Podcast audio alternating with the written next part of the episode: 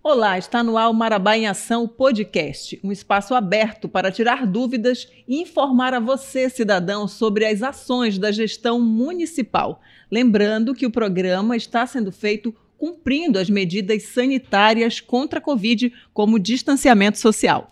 E no programa de hoje vamos falar de um assunto que interessa a você: a retomada das aulas presenciais. E para falar sobre o assunto, nós convidamos o professor Fábio Rogério, que é diretor de ensino urbano da Secretaria Municipal de Educação. Então, Fábio, muito obrigada pela sua participação aqui conosco e a gente já começa falando como é que está sendo esse desafio de retomar as aulas presenciais. O desafio de retornar às aulas presenciais é um desafio de país, né, de mundo, na verdade, mais particularizando em Marabá. É, foi um desafio é, que está sendo vencido com uma relativa tranquilidade. Nós retornamos às aulas no dia 13 de setembro, depois de um ano e quatro meses, inclusive, sem aula na Rio de Ensino, é, com um plano de ação que a gente considera robusto, olhando para a biossegurança e para a aprendizagem dos estudantes. É, e ele está acontecendo relativamente dentro do planejado. Importante destacar que nesse planejamento nós tivemos vários parceiros, né? Fundação Lema, Elos Educacional, e nesse grupo de parceria, uma medida muito importante foi o planejamento pedagógico do retorno das aulas presenciais. Em junho, antes de entrar de férias coletivas, a Secretaria de Educação decidiu esse retorno e todo o mês de agosto ele foi planejado, foi orquestrado para atender todas as demandas antes de começar as aulas. Então, diretores passaram por processo formativo, coordenadores passaram por processo formativo, equipe técnica da Secretaria de Educação passou por um processo formativo, que inclusive culminou na visita de todas as escolas da rede municipal de ensino, olhando as condições que essa escola tinha de biossegurança e dando um parecer se essa escola estava apta, né, em condições de voltar às aulas presenciais. Professor Fábio Rogério, o senhor falou em medidas implementadas. Dentre essas medidas que foram implementadas, quais o senhor pode é, mencionar que foram as mais difíceis de serem implementadas? É, talvez a falta de conscientização por, por parte dos alunos? Vitor, por incrível que pareça, os alunos demonstram muita disciplina, sobretudo os menores. Né? As, nós atendemos crianças a partir de três anos de idade e nós não temos é, nenhuma informação dentro da Secretaria de Educação das crianças é, é, que não aceitam ou, ou, ou tenham resistência de usar máscara, por exemplo. Pelo contrário, eles costumam dar lição até para os maiores. É, medidas que a gente considera assim desafiadoras. Na verdade, a gente tem três grandes desafios na rede municipal de ensino. Primeiro, recompor a aprendizagem. Um ano e quatro meses sem aulas presenciais, isso impacta diretamente na aprendizagem dos estudantes. A outra medida, o outro desafio que a gente tem é busca ativa nós tivemos uma baixa quantidade é, no total, no cômputo geral de alunos que se evadiram por razões diversas, né? Famílias que foram embora, famílias que se isolaram né, no interior, na zona rural e, e não procurou escola. Então, é fazer a busca ativa dessas crianças e fazer um sistema de matrícula que a gente consiga publicizá-lo ao máximo possível para, além da busca ativa que continuamos fazendo, que, o que é busca ativa? É a gente tem uma frequência mensal das crianças, a gente controla essa frequência.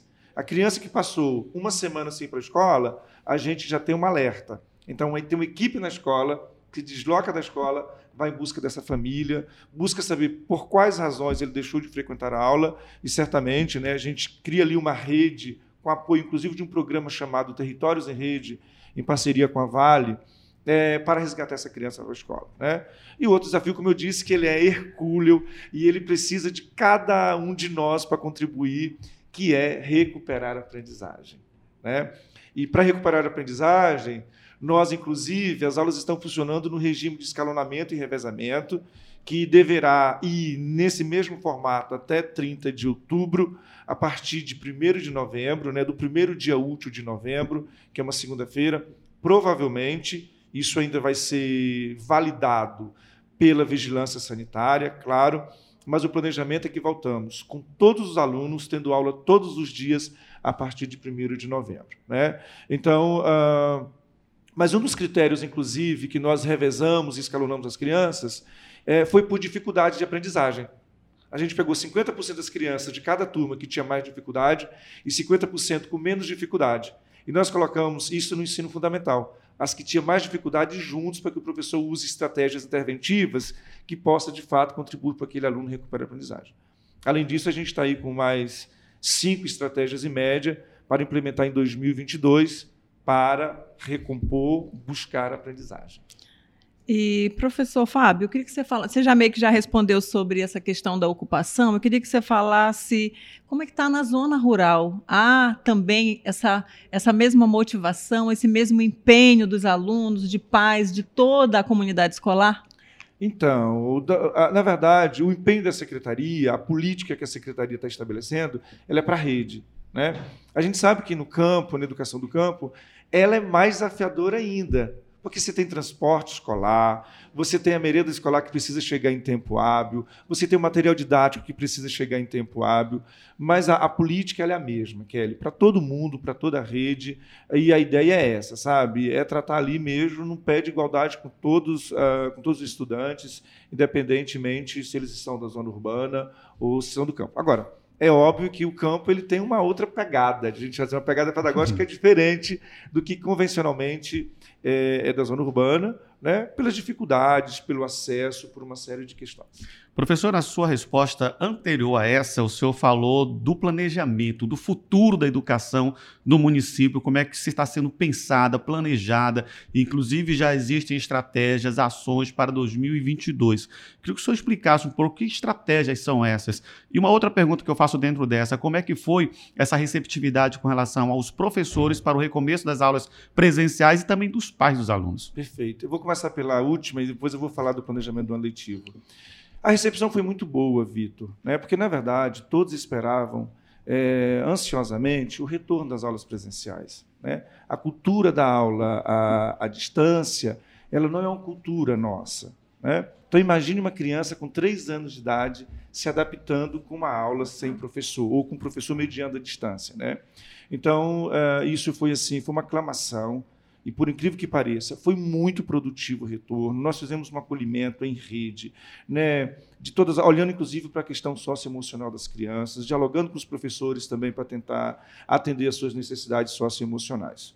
E já planejando, já, inclusive nós estamos numa fase de planejamento das aulas para o ano letivo 2022, né? Nós estamos numa frente de trabalho que é construindo um projeto de recomposição de aprendizagem, criando aí modelos que alguns países, inclusive da Europa, é, fez em situações de pandemia, que é acampar as crianças num determinado período do mês ou do bimestre.